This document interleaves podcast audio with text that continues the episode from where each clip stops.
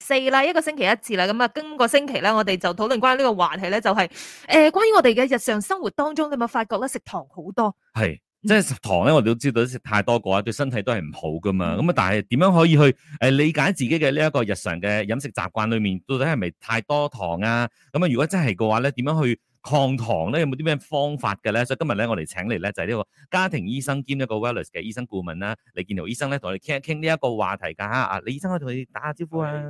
早晨，早晨 Vivian 早晨，Johnson 早晨。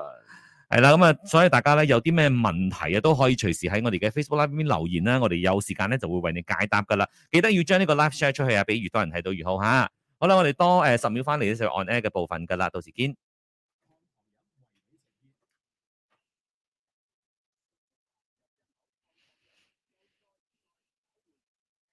早晨你好，我係 Vivian 溫慧欣。早晨你好，我係 Jason 林振前。啱聽過咧就有關菊英菊姐嘅講不出聲啊！好啦，嚟到今日嘅 Melody 健康星期四啦，講一講呢樣嘢咧喺大家嘅呢個飲食習慣裏面咧，一定會有嘅就係糖啊！但係咧，我哋都知道咧，即係糖咧，即係食得太多嘅話咧，肯定係對身體唔好噶嘛。係所以呢一方面咧，我哋就要好好咁樣嚟了解一下啦。所以今日咧喺健康星期四咧，我哋請嚟嘅咧就係 Wellness 嘅呢一個誒醫生顧問同埋家庭醫生，我哋有 Doctor 李健豪嘅。Hello Doctor Lee 你好。 Hello，你好 Vivian，你好 Johnson，早晨，早晨。早晨，咁啊先嚟講下啦，其實糖啦，基本上啦會點樣傷害我哋嘅身體嘅？首先我哋要睇一睇我哋馬來西亞嘅數據啦。其嗯實我哋糖尿病係好嚴重啊，係喺呢個世界上係超過五十八先嘅。啊所以咧，其實糖呢樣嘢咧，對我哋嘅身體入邊嘅破壞咧係非常之嚴重，而且佢咧好多疾病啊，全部都係因糖而起嘅。嗯哼，肥胖啦、外觀到內在啦，全部都會導致心臟病啊，嗯啊，甚至乎有啲眼疾病啊、嗯，啊肝啊、係腎啊嗯，全部啊都係因為糖而引起係嗯嘅。呢啲嘢咧，其實係累積噶嘛。咁啊，再加上因為馬來西亞咧，我哋每一次 連早餐都食得好豐富， 好嗰所謂重嘅豐啊富！咧，就真係可能重口味啊、 那斯林麥啊、咖喱面啊咁樣。咁入邊嘅糖分咧都係好高噶啊嘛。澱粉類係好高噶，哦就好似我哋馬來西亞，我哋最熟悉噶啦，納斯兩馬啦，嗯，而入邊又有納斯又有兩馬啦，兩樣都做唔晒 啦。好食啊！我哋身體入邊都好多粒麥啊。 當我哋食入肚嘅時候咧，全部就會轉化為呢個糖分啦，嗯而，且係好高 GI 值嘅一種糖分，即係話我哋身體入邊係好難消除嘅一種糖分。嗯嗯，OK，咁我哋厘清咗呢一個糖，即係對於身體，如果食得太多嘅話，點樣嘅唔好法啦。但係咧，亦都有聽講，聽講過，即係話食糖咧係會食上癮嘅喎。啊上癮嘅定義係點樣講咧？就講當你做一樣嘢嘅時候，令到你好開心、嗯哼，好興奮，導致你不斷咁樣重複做一樣嘢嘅時候咧，你就會上癮。咁嗯糖就好明顯啦嗯。當我哋攝入好多糖嘅時候，我哋大腦就會分泌一種天然嘅 morphin 啊，嗯就叫做嗯 endorphin。嗯哼就係 endorphin 呢樣嘢唔係安多芬啦好嘅咩？即係好似我哋運動嘅時候都會散發呢種嘅係。佢原本係好嘅嘢，但係當你每一次食糖，佢都俾你呢樣好嘅嘢嘅時候，嗯但係我哋身體有一個機制，就係當你嘅糖分升高嘅時候咧，我哋就會出胰島素，嗯即係 insulin 啦、胰島素啦，嗯就係將呢個糖分降低。但係你嘅身體就會覺得，我每次攞糖我就會興奮，嗯但係身體又將我個糖撳低，啊哈我就不斷咁樣會攞糖，哦嚟導致我一定要出呢個 endorphin 好多，嗯哼所以佢係一個惡性循環嚟㗎。哦當你 OK 開始不斷咁攞糖攞糖，導致到某個 limit 嘅時候啦，你呢個 insulin 就唔可以 function，嗯哼哦導致你嘅血糖就開始出現問題啦，你身體出現變化啦，嗯就係俗稱你會一得到糖尿病。哦 OK 其實我哋身體就係咧因為咁樣而嚟。都幾誠實嘅，即係你俾啲乜嘢佢，咁佢就會 attach on 呢樣嘢，可能就會太過依賴。但係咧，你唔可以嘅時候，佢又會幫你夾降係低啊佢係啊，所以係好攰嘅，咪成個過程。係成個過程好攰，但係就係呢個上癮嘅過程啦，就會嗯導致我哋開始令到對糖產生一種依賴依，賴，嗯哼同埋你一冇糖，你成個人就好冇 mood 啦，嗯身體就好似好冇力啦。嗯咁我哋未去到糖尿病之前咧，其實呢種糖化其實未至於到破壞，直接會有糖尿病，但係嗯依然會對你嘅皮膚啊，開始對你嘅人嘅性情啊，嗯受你啲 mood 啊，全部都開始有影響嘅。嗯，佢會慢慢慢慢咁樣侵侵略同埋侵蝕哦，侵蝕我哋嘅係一個身體係。會會有咁嘅嗰個效應出現。哇！所以糖上癮呢樣嘢都唔係嘢少㗎吓，所以大家冇話哎呀食多啲糖啫，我只不過中意食糖啫，唔代表乜嘢嘅。所以糖上癮呢樣嘢咧，到底啊你有冇糖上癮嘅呢啲咁樣嘅症狀咧？我哋或者係有有甚至乎有啲人講係糖中毒啊嘛，所以我哋誒稍後咧喺呢個 FB Live 嘅一個期間咧，都會做一個少少嘅測試嘅，所以大家咧可以上到 Melody 嘅 Facebook 去打開我哋嘅呢一個 Facebook account，跟住睇呢個 Facebook Live 咧，咁啊可以隨時提問啦，可以同我哋一齊做埋呢個測驗啦。嗯咁啊、稍後咧都會有誒 Doctor Lee 咧繼續嚟傾一傾呢一方面嘅呢個話題㗎嚇。誒呢個時候為你送上有徐小鳳嘅城市足印。咁啊，另外咧，咁啊翻到嚟嘅時候咧，我哋都會一齊嚟傾下，究竟糖上癮之後啦，對於我哋人體會造成點樣嘅傷害，同埋糖化嘅危害係啲乜嘢咧？咁啊，剛才就有提到啦，皮膚老化呢樣嘢係我哋女仔最驚噶啦。咁啊，稍後再傾下，守住 Melody。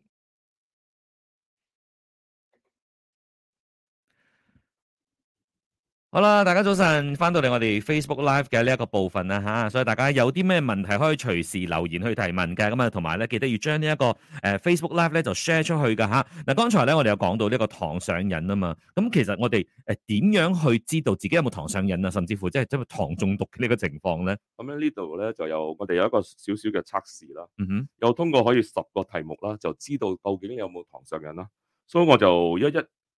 誒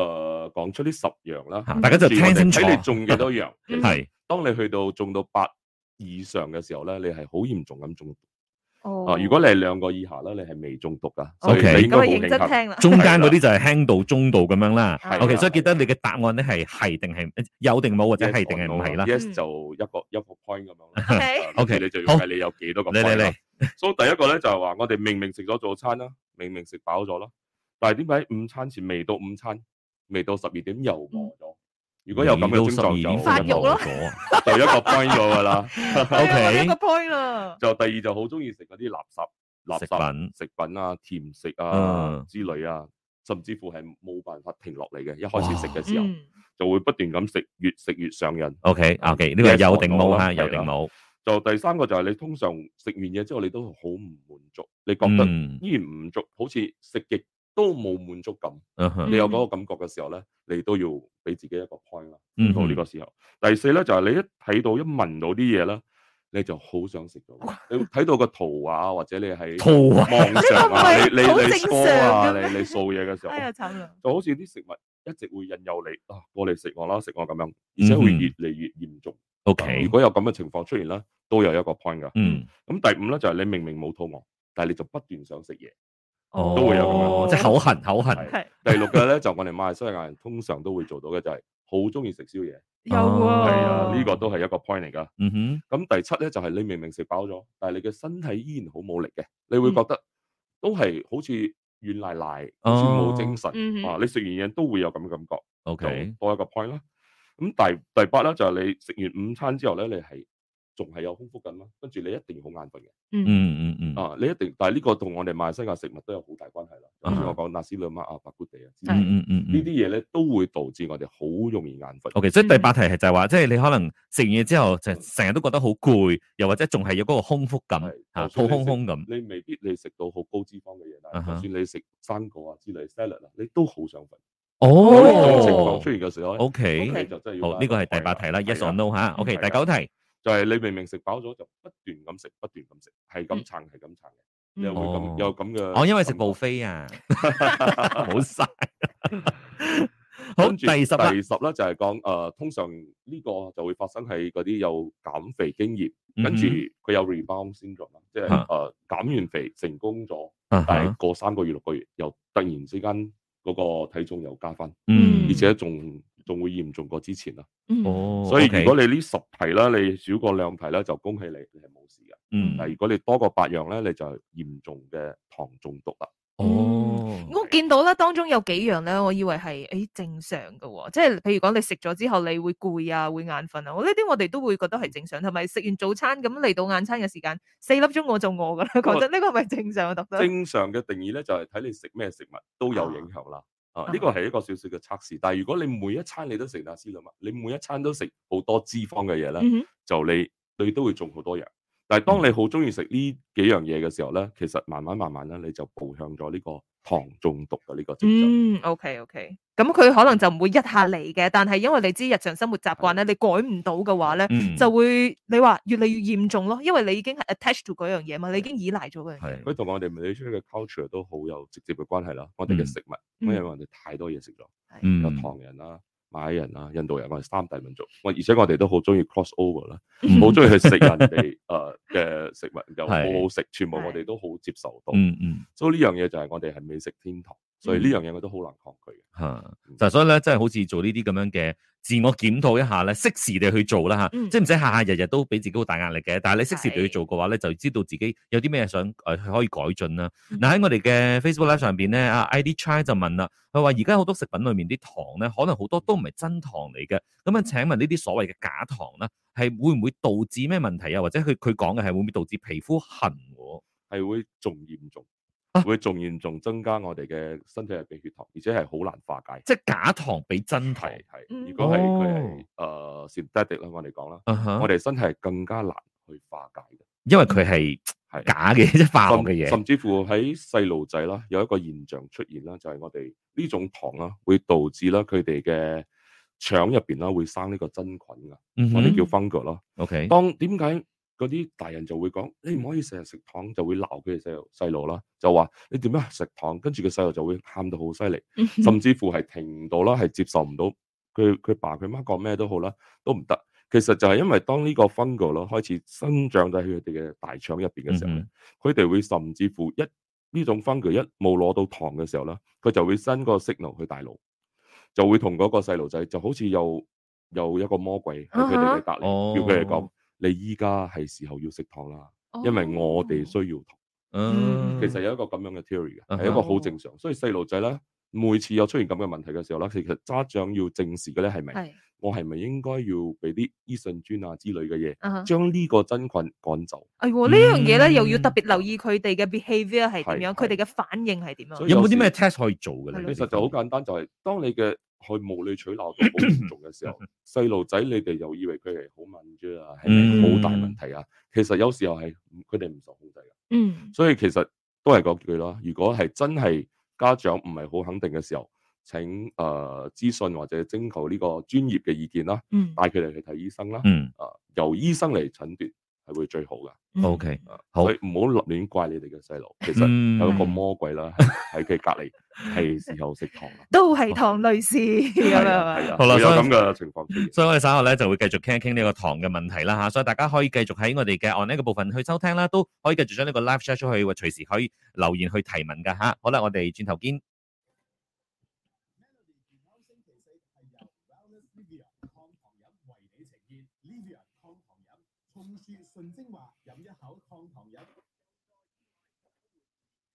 早晨你好，我係 Vivian 温慧欣。早晨你好，我係 Jason 林振前，啱聽過嘅兩首歌咧就有陳淑桦嘅《蕭紅塵》同埋有徐小鳳嘅《城市足印》。喺哎今日 Melody 健康星期四咧，我哋就講到關於糖啊，因為都都誒剛才傾過啦嘛，大馬嘅呢一個飲食文化啦，都離唔開糖嘅。但係糖對於我哋身體嘅傷害又有幾大咧？呢、個時候我哋繼續問下我哋嘅家庭醫生以及 Wellness 醫生顧問有李建豪喺現場嘅。Hello，李醫生好。係你好，你好。咁啊，Doctor 呢個嚟想，剛才我哋講到關於呢個糖上癮，甚至乎係講緊呢個糖中毒啊嘛。咁啊呢一方面咧，即係糖上癮嘅話，會對我哋嘅人體啊，會造成點樣嘅傷害咧？即係糖呢一個咁樣嘅危害有邊啲咧？首先我哋要了解咩係糖化啦，嗯哼因為係糖化呢樣嘢咧，先會導致有咁多呢個後遺症出現㗎啦嗯。糖化其實咧就會產生一種 products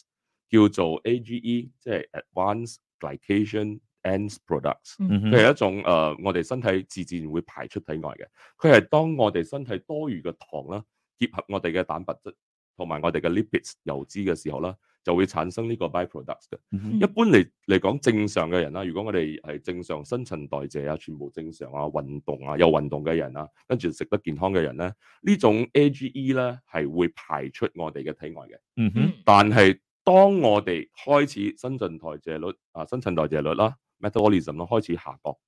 而且你食嘅就係超出標嘅時候，嗯當你食到你身體負荷唔到。嗯學我話齋，你就會開始產生呢好多呢個 AGEs 啦，啊就係呢個 byproducts 啦。嗯呢樣嘢咧，佢最大嘅影響咧對女性啦，尤其是啦就係皮膚。你會出現皺紋啦，同埋冇彈性，哦因為佢係破壞我哋嘅膠原蛋白，所以呢個係皮膚老化噶咯喎，就係皮膚嘅話，你會第一個出現嘅現嗯象。再嚴重咧，佢會導致啊、呃我哋嘅心血管啦嗯哼梗塞，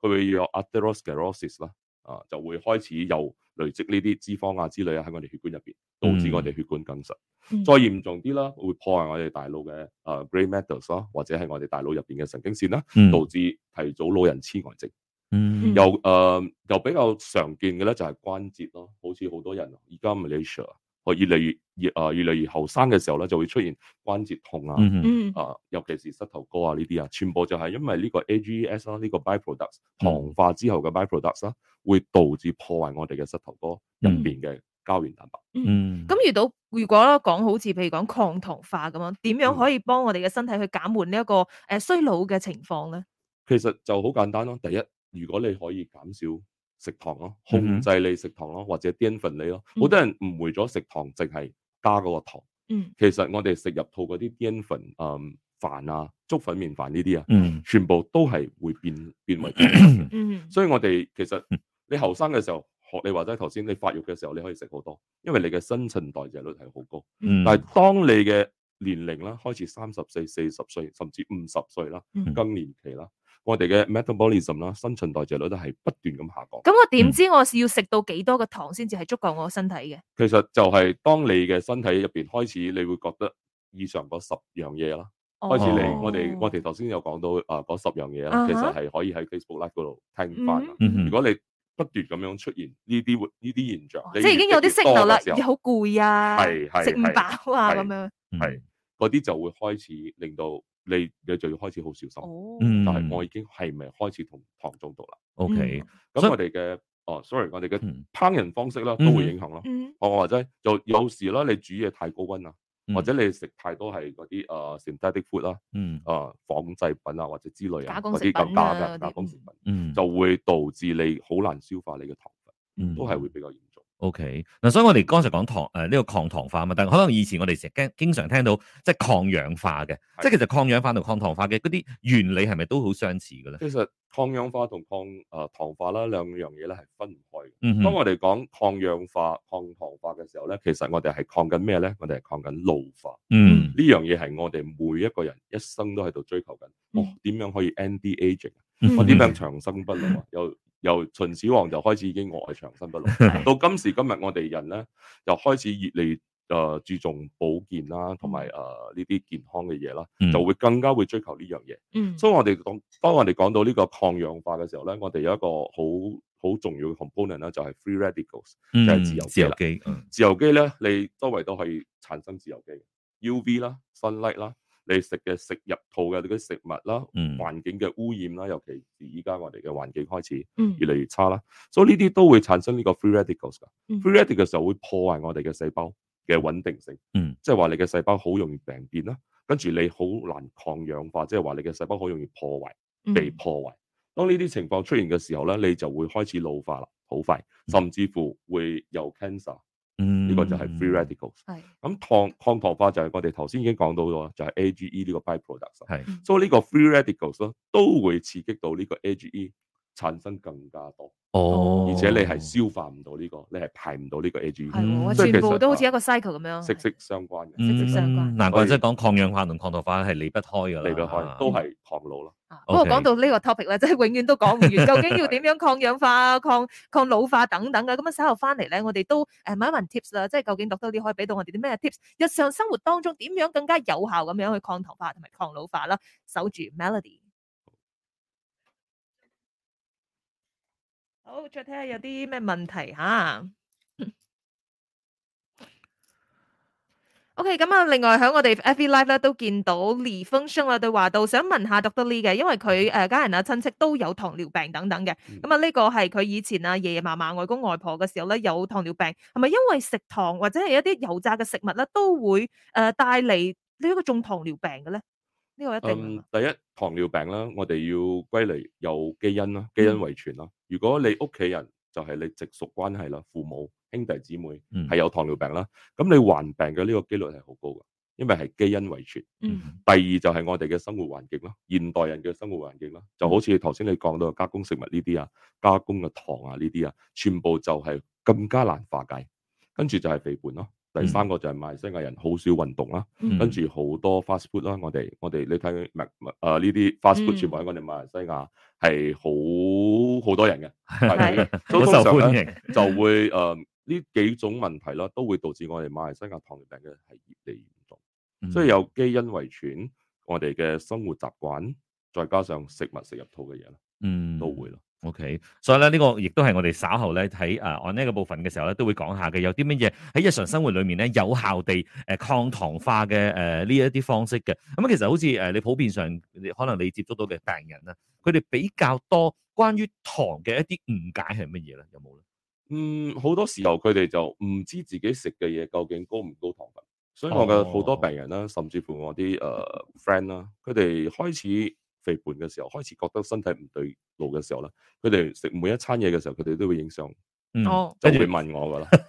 啊其哇！你實好忙啊，到時。其實我哋可以啦，去 Google 咯，一種嘢叫做 GI 值。嗯哼啊，就係糖分嘅 GI 值。當你有一種食物啦，佢嘅糖分嘅 GI 值係好低嘅時候，嗯零到五十五啦，佢咧係我哋身體入邊好容易化解嘅糖分，嗯你就可以偏向食多啲， ，O 啊 K，就好似有啲生果嘅 GI 值係好低嘅。嗯但係當你嘅 GI 值好高，去到八十甚至乎一百嘅時候，嗯呢種咧就係我哋身體入邊好難化解嘅糖分嚟嘅，嗯哼，嗯佢就會留喺我哋身體入邊好耐。哦就會導致我哋身體嘅胰島素同埋我哋嘅胰臟啦，做工做到更加辛苦。嗯有冇邊啲食物係可以舉一舉例係剛才屬於後者嗰啲比較難去？白飯啦，最簡單。哦，反而你話糙米啊啊哈呢啲啊，就等於中等 GI 值。 ，O K，但係你一去到白飯啊、嗯米粉啊呢啲啊，嗯嗯，米粉啊，都係啊，米粉都係飯做哦哦哦哦造成㗎， OK 所以呢啲啊就會，好似我哋馬來西亞食物啊，榴蓮啊，嗯嗯，就我講緊那斯兩麥啊哈由白飯油再加兩麥落，所以呢啲都係 GI 值好高嘅。哦其實如果你哋係唔清楚嘅話咧，就係需要 Google 咯嗯，GI 值嗯，甚至乎你一愛食嗰樣嘢嘅時候，你唔知佢 GI 值係幾高，你淨係需要睇呢種食物 GI 值幾多，嗯即就會刻有你答案會㗎有啦答案。其 OK 實我哋依家每個人有手機，係其實啊我哋注意健康係好方便。睇我哋願唔願意去做嘅啫。係啊你淨係 需要，如果你真係好注意健康啦嗯，好注意飲食啦，係嗯真係會做到。我哋我啲 friend 係真係可以做到影相俾我睇每一餐嘅。嗯但係可以維持幾耐先呢個動作？係嘛我唔知佢可以維持幾耐，但係佢搞到我每一餐都好想食 食好多 嘢喎，所以反佢而係影響到 Doctor Lee。所以佢搞到我又無啦啦多咗多咗一個 point 咗，就係睇到呢啲食物嘅時候好想去食， 啊 O K，所以剛才講個 GI 值就係即係零到五十五嘅話就係容易嘅。係容易化嘅嗰個糖係低 GI 值嘅。 OK，所以啊嗯低中高我哋會分為 O 係 K，呢啲都可以 Google 到嘅。嗯，O K，跟住咧，阿 Jun Ng 就話到啊，低碳雞誒低碳高脂係最好嘅方法喎。低碳高脂啊即係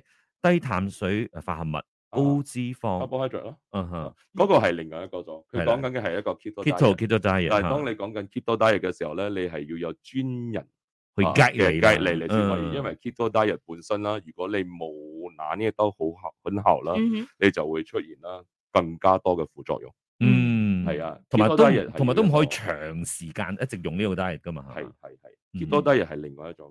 係咯。所以佢講緊嘅係，而且你當你去到 keto diet 嘅時候，你係真係要 carbohydrate 係 cut 到去零嘅喎。哼，哦，嗯但係你好，你又唔可以多時候你係食啲高唔油嘅小嘢心，但係係你啊又好食多咗，係你好多時候你唔小心，你根本唔知嗰樣嘢有 carbohydrate，啊，碳水化合物你唔知道。即係當你食入咗之後，就好似前功盡廢咁係嘛，嗯係係。即係就冇咁大嘅效果啦。如果你有專人 guide 你嘅話咧，no harm。專嗯人隔離嘅情況底下啦嗯佢係的而且確有好多人係受惠啦， O K，呢個第一。嗯但係我唔可以話你一百 percent 可以做到每一個嗯人。但好似啲人話，O K，既然你要我減糖啊嘛，O K，而家市面上咧有嗰啲咩代糖啊或者點樣嘅，咁我用嗰啲嘅話，係咪一個都係可以呃選擇嘅 option 咧？你要都係要 check 清楚個 product 咯，嗯哼因為依家市面上啊太多 product 咗。係，嗯如果你身邊真係有醫生啊，或者你有 nutritionist 嘅 friend 啊，嗯你都可以問一問。好多時候我咧嗯我就會習慣性啦，睇佢哋嘅 label，係跟住我都係會 Google 咯，會嗯去啊揾翻你究竟用嘅嘢係乜嘢。嗯而我知道你呢個 product 究竟你呢個糖咧係真係好嘅咧，嗯定係會導致破壞更加多嘅。嗯所以呢樣嘢好好 subjective 噶，你要睇嗯每一個 products 啦，嗯跟住係真係徵求專人嘅意見嘅。係嗯啊，有啲嘢甚至乎我身為醫生都好啦，我本身都唔明白㗎，睇到好，多得我自己都唔清楚㗎，嗯我都係要去啊不斷咁樣去揾揾個係答案啦。因為而家市面上真係推出太多，層出不窮啊，係啊吓，所以要不斷 update 就係咁啦。希望我今日啊唔會教到大家全部去 supermarket 嘅時候係咁後邊 嘅嘢，跟住係咁問佢身邊嗰啲醫生啊 nutritionist 啊，突然之間醫生同 nutritionist 就會啊營養師就會變得好忙不啊。過呢件事係好嘅，至少你有嗰個醒覺啦，你就去係做呢個轉變。就譬如講，好似減糖呢件事啦，有冇真係病人啊同你講，誒、我開始減糖之後咧，我個身體第一個反應會係先係點嘅，會好 feel 到啲乜嘢？好多病人都有好大嘅進步啦。第一，當我哋糖分高嘅時候，其實我哋去廁所嘅次數都會好多㗎。嗯哼，夜尿啊，呢啲全部都會發生嘅。嗯當佢開始減糖啊，除咗佢身體會覺得誒好、精神咗好多，嗯第二就係佢睡眠都會進步，因為佢減少咗夜尿，嗯同埋減少咗去廁所嘅次數，佢嗯就可以得到更加足夠嘅休息。所以呢個就係一個良性循環啦。嗯慢慢慢慢，佢身體就越嚟越健康，跟住佢嘅壞習慣就越嚟越少，跟住嗯當你一精神，你嘅心情就會好，嗯你就會更加多自然嘅 endorphin 啦。嗯啊安多芬咯呢個係一個良性嘅啊循環。哦佢唔會係話一下冇糖咗之後，我就好掛住食糖，或者一下口唔慣咁係咯樣，其即實係好似譬如講中意飲嗯呀飲品嘅，即係出到去係會嗌啲甜飲啊、 啲汽水咁樣嘅。咁你一下咳咗之後，嗱當然你一個星期入邊啦，嗰段時間係應該比較痛苦啲係嘛？但係你未睇到個效果之前，呢樣嘢就係我哋講到第一個 topic 嘅時候咯，上癮咯。嗯所以當你要解開個鋪癮嘅時候咧，係要有意志力啦，嗯跟住身邊人嘅鼓勵啦，跟住要志同道合嘅朋友啦，先可以一齊做到。所以減肥嗯永遠唔係一個人嘅事。哦，係 一就係兩個一齊努力，二就係兩個一齊沉淪啊！係啊！如果係兩個 couple 啦，你會見到仲快啦，佢哋嗯嘅哼啊由雪啊雪下咁樣，但係嗰係啲先又先苦自先然嘅苦 sweet 啦肥先苦烹咁啊，係啊嗰嘛啲？嘅嗰啲衰又唔會導致肥肥肥胖啦，嗰啲咁樣噶啦。啊 O、k 好啦，我哋睇下诶呢個 Facebook Live 上边咧，阿李豐盛佢又繼續問啦，佢話诶最近咧壓力大，睡眠不足，诶、咁因為好似剛才講，佢家庭裏面好多嘅呢個長輩都有糖尿病噶嘛，咁佢會唔會都係有呢一個糖尿病嘅跡象咧？首先你當你壓力大啦，你休息不足嘅時候啦，睡眠唔好嘅時候啦，第一樣嘢 attack 你嘅咧就係你嘅新陳代謝率會嗯下降啦。嗯就係我哋頭先講咗，第一你攝取好多糖分，第二你身體化解唔到，你身體化解唔到糖分，就會導致你嘅血糖過高。嗯嗯所以當你開始有壓力啊，瞓唔好啊，就係惡性循環。嗯就會導致你嘅血糖不斷咁樣上升，導致佢中呢、個，再加上如果佢有屋企人嘅基因啦，所以佢中呢個糖尿病嘅機率就會相對比普通人係高出幾倍。嗯，所以要更加小心，更加留意。誒會唔會講話到咗咩年齡層嘅時候，幾歲會去做一啲 check up 啊？所以所以最基本就係依家我哋馬來西亞人啦，係越嚟越年輕化嗰啲疾病，所以我係建議你三十歲啦，你就可以開始啦做 body check up。嗯驗血啦，最簡單嘅嗯哼啦。驗血入邊我哋有幾個指數啦，你嘅呃誒 HbA1c 啦係其中一種驗你過去三四個月喺你身體入邊。嗯附屬喺你嘅紅血球上邊嘅嗰個係比較準確性嘅嗰個血糖，同埋、嗯最簡單嘅啦，你篤一篤手指啦，一滴血啦，你就可以攞到個血糖啦。嗯，你未食嘢之前同你食嘢之後啦，血糖嘅分別啦，啊，甚至乎依家有好多比較 advanced 啲嘅 test 啦，可以 test 你身體入邊嘅胰島素嗯哼，嘅嗰個 insulin 啦，個嗯 level 有幾多 s e r o 嗯我哋就會通過醫生就會通過呢幾種測試啦，就知道究竟你有冇傾向呢個糖尿病嘅跡象。嗯所以我哋將 HbA1c 嘅時候，我哋唔會話你直接中 diabetic 嘅，唔會直接嗯話你中糖尿病，係而會有一個 range 五點六到六點二啦，HbA1c 啦，嗯五點六到六點二巴先啊，唔係督手指個血糖，係驗血 HbA1c，係五點六到六點二，我哋有一個 range 叫 pre-diabetic，就就係等你 prepare 你可以 U turn 嘅呢哦嗯如果當你仲有得係救個，嘅，係啊，你五點二六點二，你你五點六六點二呢個，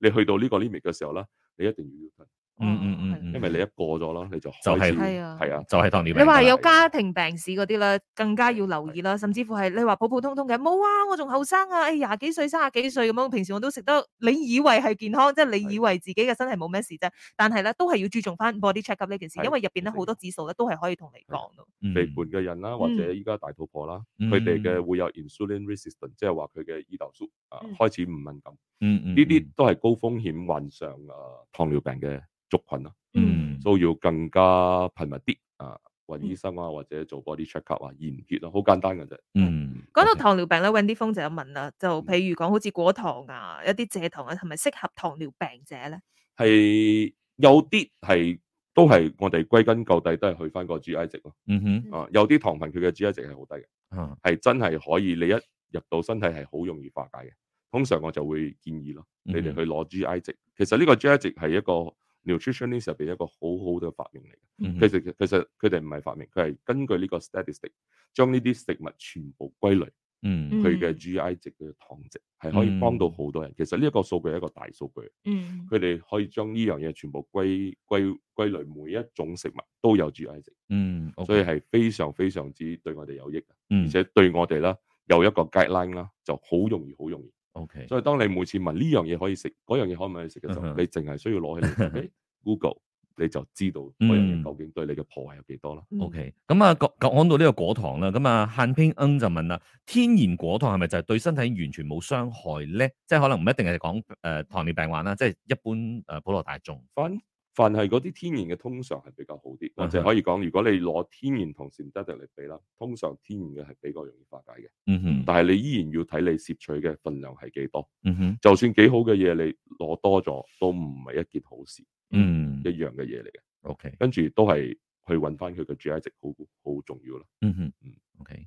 跟住阿啊 Sandy 蔡 Yun 啊蔡 Yun 就話啦，誒、呃，請問食糖多膽固醇係咪都會提高咧？呢個都係一個惡性循環嚟嘅。當你嘅嗯糖開始攝取高嘅時候，當我哋身體開始疲累嘅時候啦，你嘅嗯新陳代謝開始下降啦，嗯你嘅肝又開始做工啦，又開始好 work hard 嘅時候啦，嗯因為我哋肝都係好重要嘅，控制我哋血糖同埋我哋嘅膽固醇嘅。嗯所以當佢開始疲累啦，開始好 hectic 啦，嗯自自然呢啲嘢全部就會嚟啦。 ，OK，嗯，而且你攝取過多嘅糖分啦，就會導致你肥胖。你一開始肥胖嗯啦，嗯你嘅心血管全部又唔好。好對你咁全身嘅血管有。我哋而家翻嚟 on air 嘅部分啊，我哋有請 Dr. Lee 繼續俾 tips 嘅。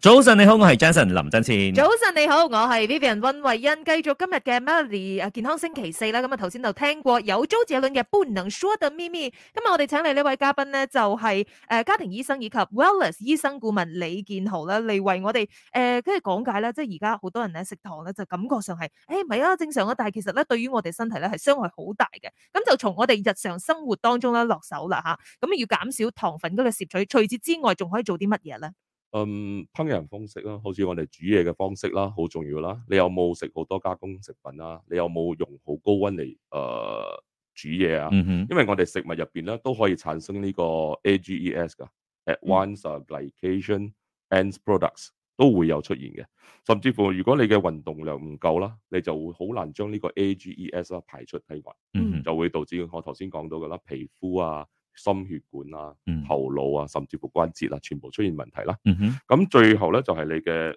呃如果你可以攝取更多抗氧化、抗糖化嘅食品，嗯哼，嗯又或者保健品之類啦嗯哼，都可以有幫助。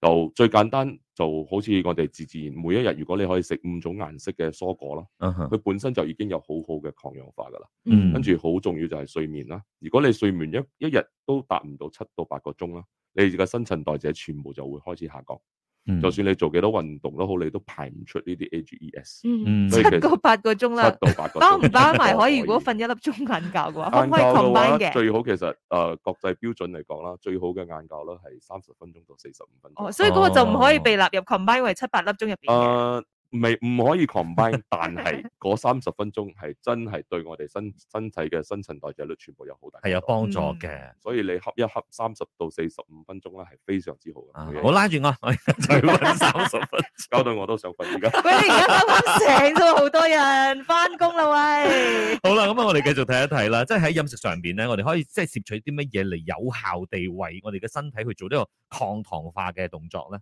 嗯，咁我哋食物入邊就好似我頭先講咗啦，我哋有誒、呃五色蔬果啦，係自嗯哼然噶啦，就甚至乎啦，我哋維他命啦，維他命 C 有維他命 E 啦嗯，咁依家咧仲有一種就係由松樹皮嗰度啦提取出嚟嘅啦，啊松樹醇啦，我哋叫啊佢係有抗氧化啦，係高過維他命 C 二十倍啦，嗯哼高過維他命 E 五十倍啦。哇，好勁喎！係啊，呢個咧就可以真係長生不老噶，唔嗯係啦，講笑啫，係的而且確係有對呢個抗氧化啦有非常之大嘅幫助。 ，OK，松樹醇係，OK，係，嗯佢就係可以減低我哋呢個 free radicals 啦，嗯哼，即係我哋頭先講嘅自由基啦，係同埋進而啦，第提誒就係減低我哋嘅 AGEs。嗯都係一個非常之有用嘅。嗯又甚至乎喺印度人最中意用嘅叫做 turmeric 係啦啊，姜黃，姜黃啦。嗯，其實甚至乎有一種就係叫黑姜黃啦，嗯哼係仲勁啲噶啦，應該講係。所以佢呢個成分咧就點樣咁勁咧？因為佢係可以誒、呃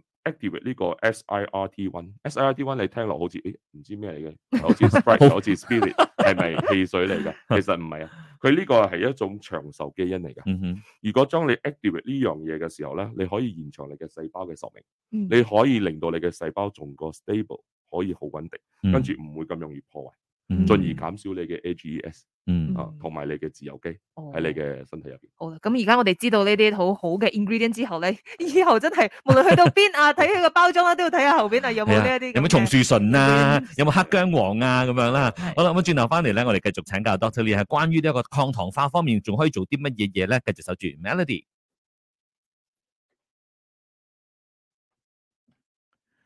OK，我哋再解答下一啲朋友嘅問題。肖俊明話：請問醫生，誒、糖尿病患者咧會出現多尿嘅症狀嘅，係咪應該盡量少飲水？其實唔係㗎，係要控制血糖。嗯，當你點樣控制血糖咧，就係、飲食而唔係少飲水，嗯哼，因為糖尿病如果你再少飲水啦，會導致你身體仲過乾，嗯哼，又會出現一種就係、呃一種叫 ketoacidosis 啦。嗯反而係你嘅身體入邊嘅酸性啊會提高，甚至乎係 emergency 需要入到醫院㗎。如果你嗯產生呢種身體太過乾、血糖太過高，又你嘅 acid acidity 太過高嘅時候，當呢三樣嘢結呢三樣嘢結合嘅時候啦，嗯你就會產生一種身體好疲累啦、心跳加速啦，甚至乎係一種 emergency 嚟㗎。嗯，所以你如果係血糖高，你唔飲水啦，其實係錯誤嘅。 OK 你要做嘅係注意飲食，開始注意每你食嘅嘢嘅 GI 值。同嗯埋，如果你已經開始服用藥品嘅話咧，你唔使抗拒，唔使驚，嗯你要根據醫生嘅指示啦，照樣去食藥，跟住照樣去定時去 check 你嘅血糖。嗯，當你可以將你嘅 HbA1c 啦，或者你嘅血糖啦，控制喺一個好靚嘅環境底下啦，嗯你係唔會出現呢個多尿嘅情況。啊甚至乎，就算你患上咗糖尿病啦，你都唔需要咁驚。其實嗯依家醫學咁昌明，其實咧我哋可以控制到啦，你唔會有併發症啦，或者係嗰啲後遺症出現。嗯你依然可以好健康咁樣活到誒八十歲啦，嗯甚至乎一百歲。 OK，因為糖尿病有其中一種係叫做 type one 啦，為有行啦，有好多人係一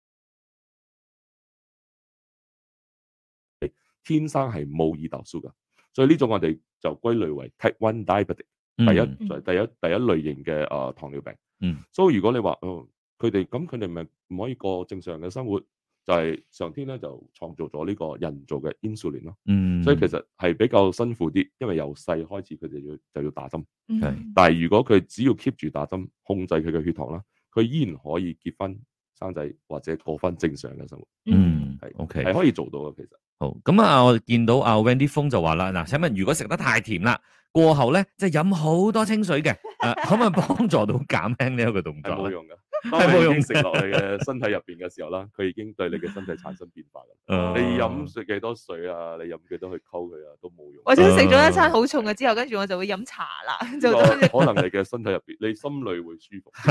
即係好似覺得溝淡啊咗，係我將兩個匙羹嘅糖啦，放嗯入哼誒一杯 ten mils 水，嘅水啦，啊哈同埋 one liter 嘅水啦，你食入去嘅依然係嗰兩匙羹嘅糖。係只不過佢飲上飲落嚟冇咁所以誒甜呢、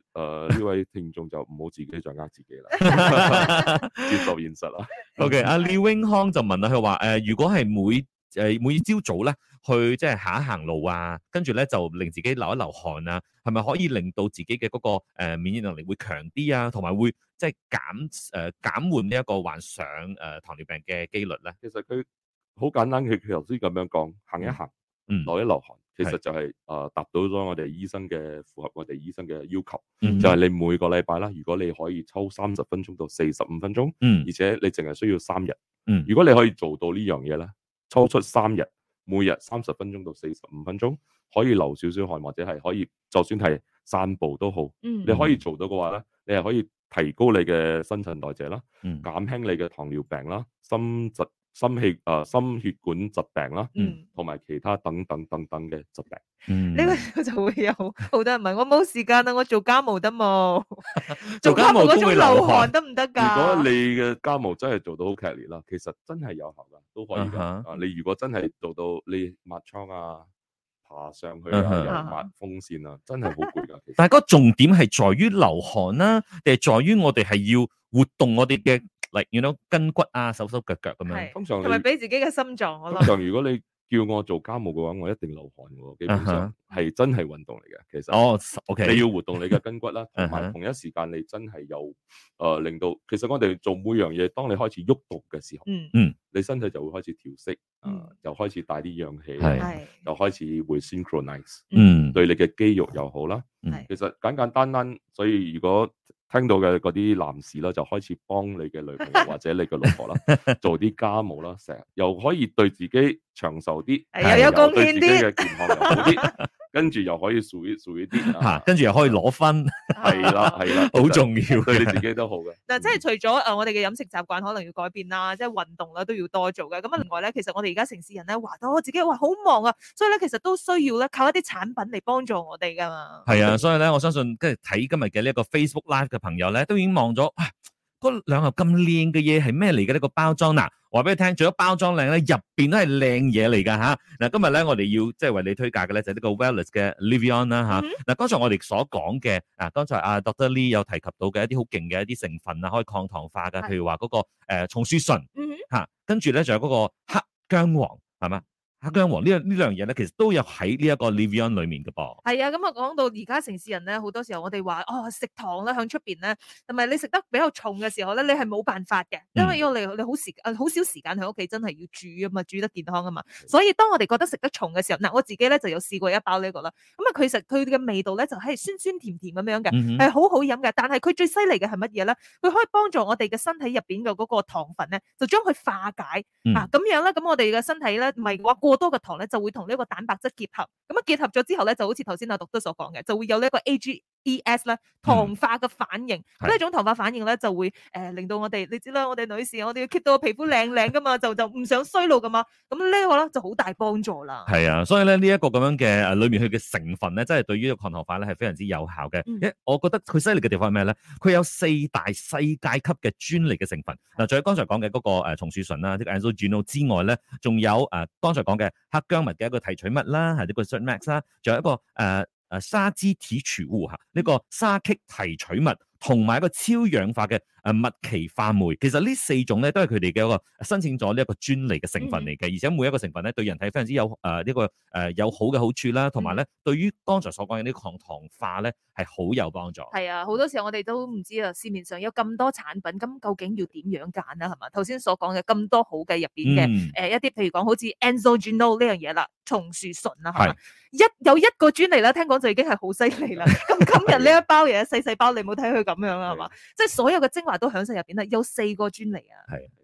所以學我話齋，你哋要開始每你食每樣嘢嘅時候，你淨係需要讀佢後邊嗯，哦嘅 ingredient 全部寫晒出嚟。當你一係 check，哇，你就會嚇到原來咁勁嘅呢樣嘢。係啊，嗯係唔好忘記關節炎啦，係嗰個 AGEs 我頭先講嗯哼嘅 private d u c 嗯哼 t 會 attack 我哋嘅關節嘅。嗯所以其實當你食呢種抗氧抗糖化嘅啊補品啊或者係啊保健品嘅時候咧嗯，佢會幫助減輕膝頭哥痛嘅。嗯，所以我媽咧都定期我每個月咧就係俾佢食，嗯，哦，就係因為我媽有誒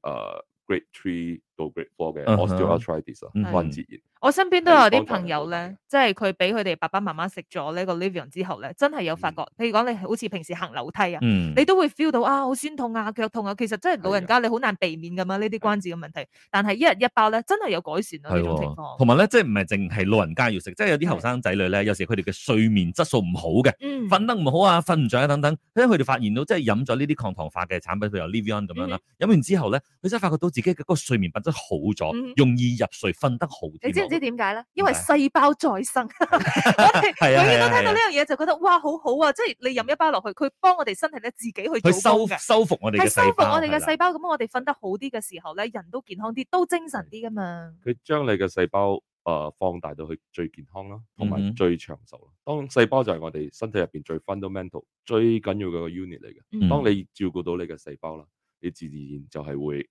冬練啦，好似係我講噶啦。哇嗯！所以而且咧，因為呢一個產品，你有冇睇哇咁靚嘅產品係咪新產品嚟㗎？嗱，雖然咧呢一、個產品咧就可能呃誒好、多朋友都都食開啦，但係咧如果你睇翻佢嘅背景啦，聽講據聞係用咗十三年啊，嗯你研發出呢一個咁樣嘅產品嘅。系啊，所以你想揀產品嘅時候咧，就一定要揀一啲可信噶啦，就唔好亂亂嗯啊 online 自己睇啊，即係自己去買咁樣啦。所以今日都要介紹俾大家嘅就係呢個 Livion U 抗老先抗糖，U 抗糖就飲 Livion 啦。係啦，咁啊，我哋有好多嘅誒呃 wellness 嘅一啲工作人員啊，啲同事們咧都好熱心地喺我哋嘅 Facebook Live 度咧，就係即係為大家提供服務嘅， 即係因為我哋經過即係幾次嘅呢一個 wellness Facebook Live 嘅時候咧，嗯都有好多朋友就問啊，啊邊度買啊？幾時誒？即係點嘅價錢點樣啊？其實咧就可以去詢問佢哋咧，佢哋都會好樂意去誒為你解答㗎嗯吓。，係啊，所以有啲咩問題咧，定係想知道更加多嘅呢啲詳情咧，其實隨時都可以揾佢哋，佢哋都可以幫到你嘅係。啊你買 product 千祈唔好揾我，因為我自己都係誒， 你都要攞錢出嚟賣嘅。 O、k 好，我哋多誒少少時間咧，就會繼續傾一傾關於呢個抗糖化嘅部分噶啦嚇，所以大家咧可以繼續將呢一個 live share 出去。咁啊如果你係錯過咗中間或者前面嘅一啲部分嘅話咧，唔使擔心嘅。咁啊，轉頭咧，我哋都會將成個完整嘅 Facebook live 咧擺上 Melody 嘅 Facebook 上邊，大家可以上到 Melody Facebook 咧去重温呢個整個訪問嘅嚇。我哋剩翻最後三三分分鐘鐘啊， ，OK。可以你哋做 conclusion 啊？你哋會做 conclusion 係早晨你好，我係 Vivian 温慧欣。早晨，你好，我係 Jason 林振前啦。聽過 Beyond 嘅灰色軌跡之後咧，繼續今日嘅 Melody 健康星期四啦。係啦，咁啊，我哋就請嚟咧，就係、有誒 Wellness 嘅呢一個醫生顧問啦，以及家庭醫生李建豪咧為我哋解答啦。頭先就講到關於好多抗氧化啊、抗老化啊等等嘅。咁其實咧，真係想問下 Dr. Lee 啦，抗糖化同埋抗氧化有啲乜嘢關係咧？有直接嘅關係啦。好似我講呢個自由基啦，同 AGEs 啦，佢哋兩個係互相互相破壞，跟住嗯哼係互相增加對方嘅喺我哋身體入邊嘅破壞力噶。所以當你抗氧同埋抗糖化嘅同時咧，你減輕咗呢個自由基，同埋減輕咗呢個 AGEs，嗯進而咧就可以抗老啦。其實嗯我哋最終嘅目的咧就係抗老，啊嗯同埋我哋嘅細胞抗細胞老化，哼，同埋俾我哋細胞更加穩定，嗯哼咁就會開始你就會開始呃誒覺得成個人會健康晒啦，嗯因為好好正常。係當你嘅細胞開始活躍啦，開始健康嘅時候，你嘅病變嘅機率會好低。嗯嗯啊，你嘅心臟、你嘅肺啊、你嘅肝啊、心肝脾肺腎，全部都會進而有進步。嗯。所以如果我哋可以抗氧、抗糖，自自然你就可以抗老啦。啊，所以呢樣嘢咧係真係要由內至外去散發出嚟嘅，即係唔係話到哦，有啲嘢你就係外表睇就算啦，但係你內裏其實都唔係咁好嘅，所以我哋係要做好呢一個步驟，抗糖、抗氧，跟住做到抗老嘅話咧，即係你裏面你自己會 feel good 嘅，你外邊你睇到哇，覺得呢做嘅氣息好好、喎，容光煥發哦係啦啊咁樣。喎， 係即係呢樣嘢咧就係我哋追求噶啦，即係內外都要兼備嘅。係啊，所以今日咧到最後啦，有啲乜嘢要提點大家嘅，關於可能飲食習慣啦，又或者係抗糖呢一方面嘅。都係嗰幾樣嘢啦，食得健康啦，嗯哼跟住要瞓得好啦嗯，同埋做運動啦，嗯呢三樣嘢啦，都係我哋醫生每次都會同大家講嘅。但係你每次好多人都好難做到，所以你只要做到呢三樣嘢啦，其嗯實你就可以嗯抗藥抗糖，甚係至乎好健康啦嗯，唔會同埋有任何疾病。同埋今日咧，即係 Doctor Lee 咁多嘅分享裏面咧，我好記得嘅就係咧，你去 check 你所食嘅嘢嘅 GI 值。嗯係啊啊，因為我哋而家真係要上網抄資料好容易嘅啫嘛，所以你可能你每一餐唔需要下下都要勞煩到你嘅嗯營養師朋友、 醫生朋友、sensor 佢哋已經嚟同你講咗點樣嘅方式可以去做㗎啦，係你咪啊靠自己，你上網估一估咁樣咧，即係你將譬如話今日我要食炒粿條， 我就炒粿條，跟住 GI 值就睇一睇個 GI 值係幾多，跟住哇，原來係咁高㗎，八十幾㗎，咁啊好難化解嘅喎，咁我嗯就可能揀咗一個哦係零至五十五嘅，係就容易啲嘅，啊咁樣我就可以即係 keep 得呢個健康啲而嘅家甚飲至食，乎有啲 A P P 啦，係你直接影哦相啦，佢就會即刻同你分析嘅話，嗯你食嘅嘢入邊嘅 GI 值同哇埋 calorie 全部有出晒嚟。 OK，所以冇藉口可以去而家係 唔做呢樣嘢㗎啦，係嘛？科技啦係啦，太方便啦。咁啊，今日咧向 Melody 健康星期四啦，非常之多謝 Doctor Lee 嘅分享啦。嗯，係啦，咁啊，多謝晒，大家可以上到 Melody Facebook 咧去重温整個 Facebook Live 噶吓。而轉頭翻嚟咧，我哋九點鐘就會送上今日嘅 Melody 一人一句講一講咧，即係我哋聽日就會開放國家邊境噶嘛，我哋就講一講旅遊啦。旅遊嘅時候，你最憎聽到嘅说話係乜嘢咧？繼續守住 Melody。好啦，咁啊，多謝晒我哋所有喺 Facebook Live 上邊同觀看我哋嘅訪問嘅朋友啦，多謝晒你哋吓，thank you。 Thank you，下個星期再見。好，thank you，thank you，Dr. Lee，thank you。 Thank you。